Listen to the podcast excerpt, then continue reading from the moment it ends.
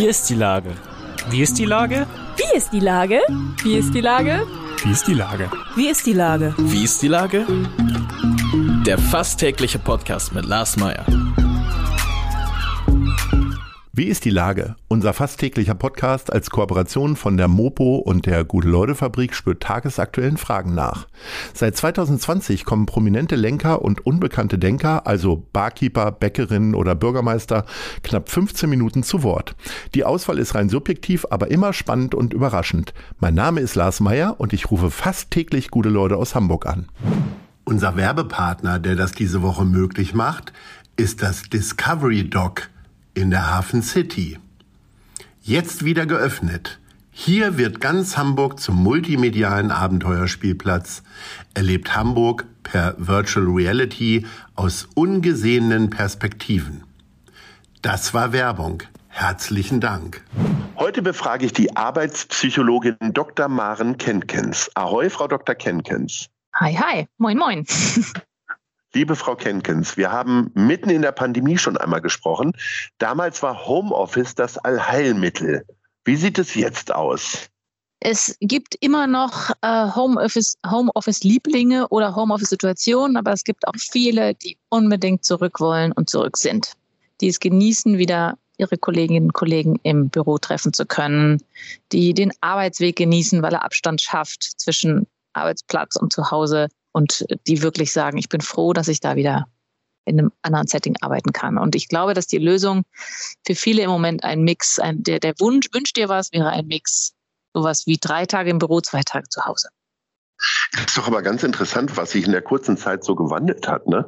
Weil äh, ich kann mich erinnern, als dann die der Lockdown kam, waren alle total unglücklich darüber. Viele Firmen waren gar nicht vorbereitet darauf. Und ja. auf der Seite der Unternehmerin gab es eher so Stimmen, na ja, also weiß ich nicht, was die Mitarbeiterinnen dann so machen zu Hause, ob die die ganze Zeit nur ihren Balkon pflegen oder was auch immer. Und dann kam irgendwann die Phase, wo auf einmal die Mitarbeiterinnen gesagt haben, nee, ich will wieder in die Firma. In der Zeit haben die Unternehmerinnen aber sich kleinere Büroflächen gesucht. Und mhm. äh, so eine Kombination, dass jeder das machen kann, was er will, ist gar nicht mehr möglich. Nee, ist richtig. Das ist auch jetzt eine große Herausforderung, die wir aus Firmen, die Firmen kommen ja viel mit Anliegen auf uns zu und sagen, könnt ihr uns als Experten, ihr guckt in viele, viele, viele, über 400 Unternehmen rein, von groß bis klein, könnt ihr uns da irgendwie helfen? Wie macht man es am besten? Oder andersrum, nicht nur, wie macht man es am besten, das geht ja gar nicht, wie Sie es gerade richtig sagten. Die Lösungen sind gar nicht da, wie macht man es am besten, sondern wie findet man jetzt wieder einen guten Weg, der für beide Seiten eine Zukunft oder ein zukunftsträchtiger Weg ist. Und ich kenne wirklich Debatten aus den Firmen, naja, wenn dann jemand jetzt so wünscht dir was, eben drei Tage zurückkommen will, aber wie Sie es gerade sagten, die Räume sind, geben es gar nicht her. Vor allem kommt dann so Situationen, alle, die drei Tage wollen, möchten dann natürlich am liebsten Dienstag, Mittwoch, Donnerstag. Dann gibt es aber nicht genug Plätze für alle, weil es soll sich ja mischen. Und dann kommt man plötzlich in ja, die Not, welche Regeln gibt man jetzt dazu aus? Wer bestimmt diese Regeln? Klar, Vorgesetzte, HR. Äh, wie macht man es am besten? Und da äh, sortiert sich glaube ich, gerade. So. Und äh, der einen, dem einen gelingt es besser, dem Unternehmen, dem, dem anderen ein bisschen schlechter und dann gibt es da mehr Reibereien, da weniger Reibereien. Wie können Sie denn mit Ihrer Firma Insight da jetzt helfen? Also was sind so Ihre äh, Themengebiete genau. in diesem Bereich jetzt nach äh, diesen vielen Erkenntnissen, die wir, als, äh, da gehört ja nicht nur Homeoffice zu. Nee, das stimmt, da gehört viel dazu. Ähm, also was eine schöne Entwicklung ist, ist, dass das Thema Gesundheit per se in die Unternehmen, in den Unternehmen wirklich Einkehr gefunden hat. Da haben wir vorher uns jahrelang oft abgestrampelt und viel Aufklärung und Überzeugungsarbeit leisten müssen. Das müssen wir nicht mehr. Es ist da. Es gibt wirklich Unternehmen, die auf uns zukommen mit all diesen Fragen. Kunden, die schon, die wir schon betreuen, fragen so Fragen, wie wir es eben hatten. Wie löse ich das jetzt mit Homeoffice und ja, den Bürolösungen? Äh, neue Interessenten kommen und sagen, wir, wir wollen einen Partner haben, der uns in all diesen Themen inklusive Gesundheit oder vorrangig Gesundheit auch unterstützt. Was wir dann machen können, ist tatsächlich über den Tellerrand guckend, wir haben eine hohe Expertise, Fachexpertise da. Wir können, meist ist es natürlich so ein Personalbereich mit dem wir dann länger reden und ins Detail gehen.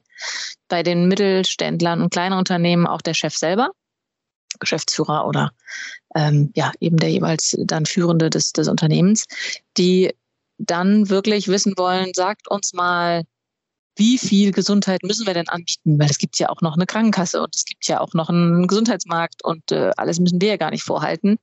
Aber wie viel ist denn das Minimum? Oder äh, jetzt zur, zur Bürolösung. Wie machen wir es, wenn wir nicht alle Dienstag bis Donnerstag da sitzen haben können? Und ein wichtiger, wichtiger Tipp bei dem letzten äh, Problem ist natürlich, ähm, es muss klare Regeln geben und die dürfen auch vorgegeben sein von oben. Sie müssen klar sein und es müssen kommuniziert sein. Ähm, das ist, ist ein bisschen ja das kleine Einmaleins ähm, der Psychologie. Äh, es muss darüber gesprochen werden, aber nicht nur Psychologie, sondern auch der Führung. Es muss Führung eben auch kommunizieren. Und manchmal braucht Führung dann von uns außen, der Prophet immer außen, Tipps, wie mache ich es am besten, wie sage ich es am besten oder auch Bestärkung. Ja, macht da auch eine Vorgabe. Kann nicht jeder Dienstag bis Donnerstag da sein. Nein, es müssen eben auch manchmal Montag und Freitag da sein. Also Vorgaben her, Transparenz her, Lösungen her und die dann klar und deutlich aussprechen und verkünden. Und keine Ausnahmen für Sonderlösungen, Sonderlocken. So, das schafft wieder Unmut. Also das Thema Gesundheit ist sicherlich irgendwie äh, ein großes Thema geworden, was aber ja auch ein Riesenthema geworden ist, ist ja Digitalisierung. Also da ist, ich glaube, in der Entwicklung ist immer noch kein Schwung reingekommen. Zumindest äh, gehe ich immer davon aus, wenn ich alleine schon manchmal die äh, die Raten in der Schanze sehe, die so möglich sind, um Daten zu transferieren, dann mhm. ist das äh, weitaus schlechter als auf dem flachen Land in Niedersachsen oder Nordrhein-Westfalen oder Schleswig-Holstein. Wie wichtig ist das Thema denn dann auch in Verbindung natürlich mit Homeoffice? Ganz, ganz extrem wichtig. Wir haben mit einer Schwesterunternehmung, äh, MyDistrict, die so äh, digitale Hilfstools anbieten und entwickelt haben. Wir gucken da immer dann über den Tellerrand ganz neidisch nach Niederlanden, wo das Unternehmen gegründet und aufgebaut wurde. Da ist in jedem letzten kleinsten Eckchen und auch in jeder größten Großstadt überall flächendeckend äh, Bandbreiten Internet ähm, Anbindung. Das ist, ähm, da, da können wir wirklich nur neidisch gucken. Da ist noch ganz viel zu tun und wirklich, wie Sie sagen, auch in einer Stadt wie Hamburg leider wie oft man aus irgendwelchen Videocalls rausfliegt oder einer gerade nicht mehr zu hören ist. Das, da haben sich ja auch alle so ein bisschen mit engagiert inzwischen, ist so meine Wahrnehmung. Aber schön ist es nicht, kostet auch, kann man ganz nüchtern auch betriebswirtschaftlich gucken, die Unternehmen teilweise viel Geld, weil es Zeit kostet, wenn es nicht reibungsvoll läuft. Und jetzt schlage ich mal die Brücke zwischen digital und Gesundheit. Ich hatte eingangs oder hatte eben schon mal gesagt, Unternehmen müssen ja nicht die gesamte Gesundheitsleistung ihrer Mitarbeiter äh, finanzieren. Dazu gibt es ja ein Gesundheitssystem. Wenn jemand äh, im Homeoffice äh, das trotzdem noch nicht so hinkriegt oder nicht die Lösung für sich hat oder vereinsamt, das gibt es ja auch immer noch, das Phänomen leider, oder eben äh, nicht sofort einen nächsten Impftermin möchte und den nicht sofort findet, dann kann ich digital ja ganz großartig Abhilfe dazu schaffen. Ich kann Termine verabreden digital oder ich kann über so, so Anbieter wie mein Distrikt auch ähm, mit der Situation Einsamkeit oder der Situation Erschöpfung ist ja auch so ein Phänomen. Ein Call am anderen. Die Erschöpfung ist ja wahnsinnig angestiegen bei vielen Arbeitnehmerinnen und Arbeitnehmern. Ähm, wie gehe ich damit um? Da kann ich mir digitale Hilfstools dazu holen und unsere Inside-Kundenunternehmen fragen da immer mehr nach. Habt ihr digitale Tools, die wir unseren Mitarbeitern anbieten können? Damit es nicht immer gleich einen Menschen braucht, wovon so in den Helferberufen ja eher Mangelware ist. Es gibt zu wenig Ärzte, es gibt viel zu wenig Therapeuten. Da kann man über digitale Lösungswege viel, viel Abhilfe schaffen und viel schnellen, einfachen Unterstützungsbedarf decken. Das ist ganz eine Sie haben das Thema Vereinsamung beziehungsweise Erschöpfung äh, vor allen Dingen auch angesprochen.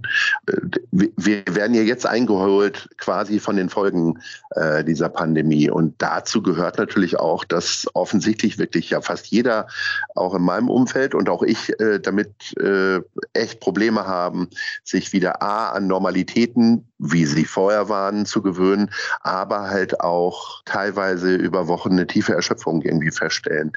Haben Sie eigentlich genügend Kapazitäten, um all diesen Fällen, die ja äh, sehr unterschiedlich sind, wir müssen ja gar nicht über äh, Jugendpsych- und Kinderpsychologen sprechen, mhm. äh, um das alles irgendwie zu regeln. Wie, wie kriegen wir das jetzt hin? Ja, das, äh, da haben Sie schon auch äh, einen wunden Punkt getroffen. Es gibt viel mehr Bedarf und Not, als es wirklich Helfer gibt und Helferinnen. Ähm, und da ist digital, da geht es ohne digital gar nicht mehr. Da braucht es digitale Hilfe. Das fängt ja schon bei einer Videomöglichkeit an, weil ein Therapeut kann Zeit sparen und auch ein Patient natürlich, wenn er nicht überall hinfahren muss, sondern das Ganze per Video machen kann. Aber eben auch gerade Burnout, Erschöpfung. Ich kann da wirklich digital ein Tagebuch führen zum Beispiel und kann daran selber feststellen, mit ganz wenig Anleitung, an welchen Tagen bin ich besonders erschöpft und daraus was ableiten. Oder ich kann mir meine Ressourcen, meine Kraftquellen, werde ich da abgefragt und dann begleitet und auch erinnert an die. Das ist ja was, was man, wenn man ein bisschen Sportler ist, kennt man schon lange, die, die Tracking-Uhren und all das. Und das geht eben inzwischen auch einen ganzen Schritt weiter in sowas wie äh, psychologischer Alltagshilfe digital. Und gar nicht so, dass wir dadurch irgendwie Therapeuten oder Fachärzte ersetzen können und wollen. Nein, genau da, wo es einfach viel zu wenig gibt, können wir darüber helfen und darüber ähm, hoffentlich doch möglichst mehr Menschen, weil das haben Sie auch, glaube ich, eben gesagt, es ist wirklich ein wahnsinniger Anstieg an Not und, und Hilfestellung hier nötig, von klein bis groß. Kinder und Jugendliche, Erwachsene, Ältere, ganz viele Themen, die da jetzt äh, so post-Covid oder, oder begleiten zu dem, was ja an Covid auch noch bleibt, äh, uns die nächsten Monate intensiv und ich gehe zwar auch von, aus von Jahre herausfordern werden. Da kommen wir gar nicht mehr zurecht, wenn wir nur sagen, es braucht das Fachpersonal. Das schaffen, so viel können wir gar nicht herzaubern, so viel Fachpersonal. Was ja auf jeden Fall hilft, um den Kopf mal ein bisschen zu reinigen, ist ja Sport und viel Bewegung. Das weiß ich ja nicht nur aus unserem ersten Gespräch, sondern auch aus vielen anderen Gesprächen. Deswegen äh, führt es mich nämlich schon zur Top 3. Ich würde gerne von Ihnen wissen, wo kaufen Sie sich denn Ihre Sportutensilien? Egal, ob das Laufschuhe sind oder äh, ein Jogginganzug oder was auch immer. Mhm. Also, wir fangen an bei Platz 3.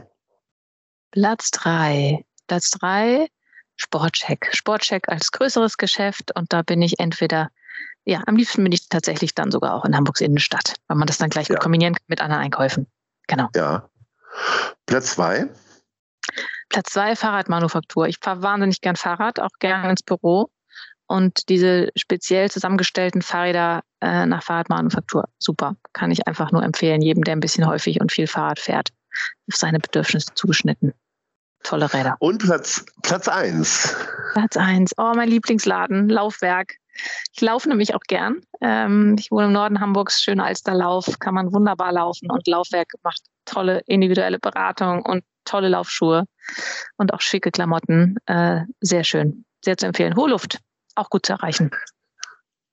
Dr. Maren Kenkens, herzlichen Dank für diese äh, Shopping-Tipps im Sportbereich, aber vor allen Dingen auch für Ihre Aussagen zum Thema Burnout und wie äh, müssen Arbeitnehmer und äh, Arbeitgeber irgendwie, was müssen die verändern. Herzlichen Dank und bis zum nächsten Mal. Ich sage Ahoi.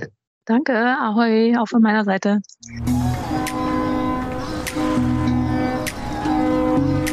Eine Produktion der Gute-Leute-Fabrik in Kooperation mit der Hamburger Morgenpost.